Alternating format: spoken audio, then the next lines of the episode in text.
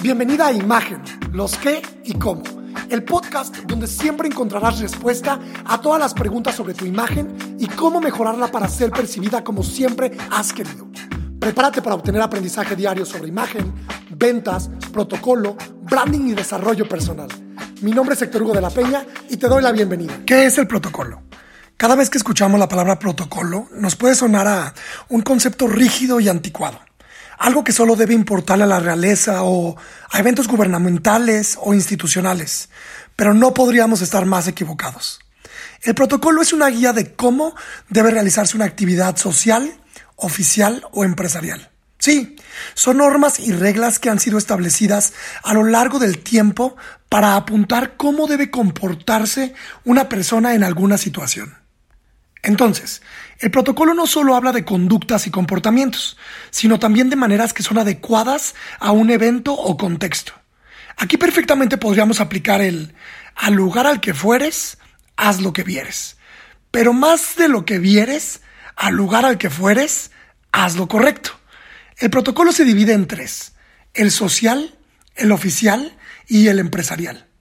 A continuación te voy a dar una breve explicación de cada uno para que te queden muy claros y sepas distinguirlos.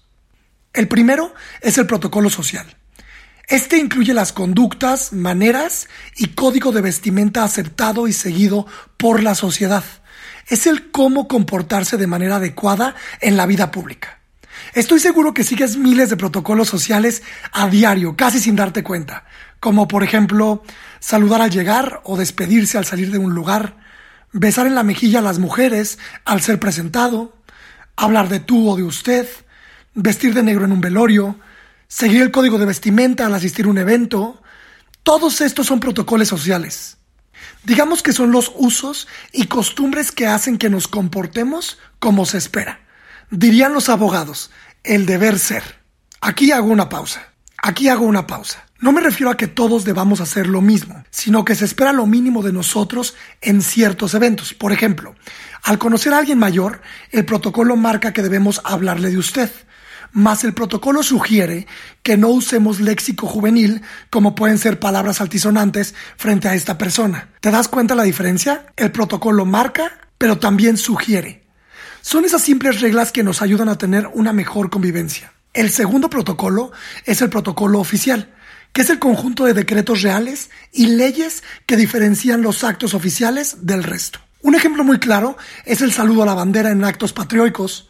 Aquí entra también todos los honores que se hacen a las familias reales en países que tienen monarquías, o los tratamientos y formalidades en los actos oficiales o para personas que tienen títulos, tratamientos o condecoraciones. El tercero y último es el protocolo empresarial que es el que regula el comportamiento de una empresa y de los individuos que colaboran con ella a través de reglas sociales, pautas y procedimientos. Por ejemplo, cómo mandar un correo electrónico o cómo vestir en el día a día en el ámbito laboral. Las grandes empresas en su manual de conducta y apariencia incluyen protocolos de conducta, incluyen protocolos de vestimenta, también te dicen cómo usar las instalaciones, cómo hacer el trato al teléfono, etc. Miles de protocolos. El protocolo no son reglas para incomodar, sino todo lo contrario.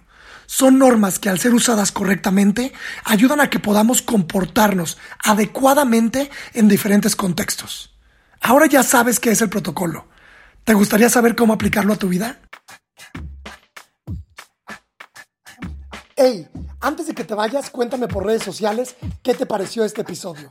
Instagram, arroba hectorhugo.mx, Facebook, diagonal hectorhugo.mx. Nos escuchamos pronto.